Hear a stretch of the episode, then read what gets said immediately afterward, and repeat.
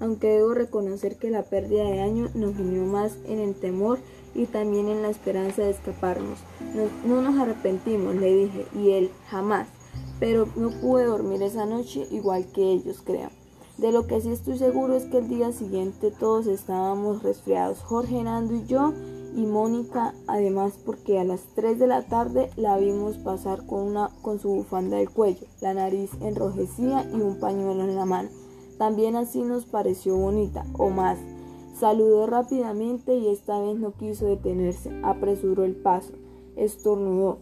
Yo ya iba a atreverme a decir salud cuando, qué extraño, también estornudé, casi de inmediato como una respuesta. Y nos reímos por primera vez ese día porque seguíamos bastante serios y enfrascados, en los detalles de la escapada.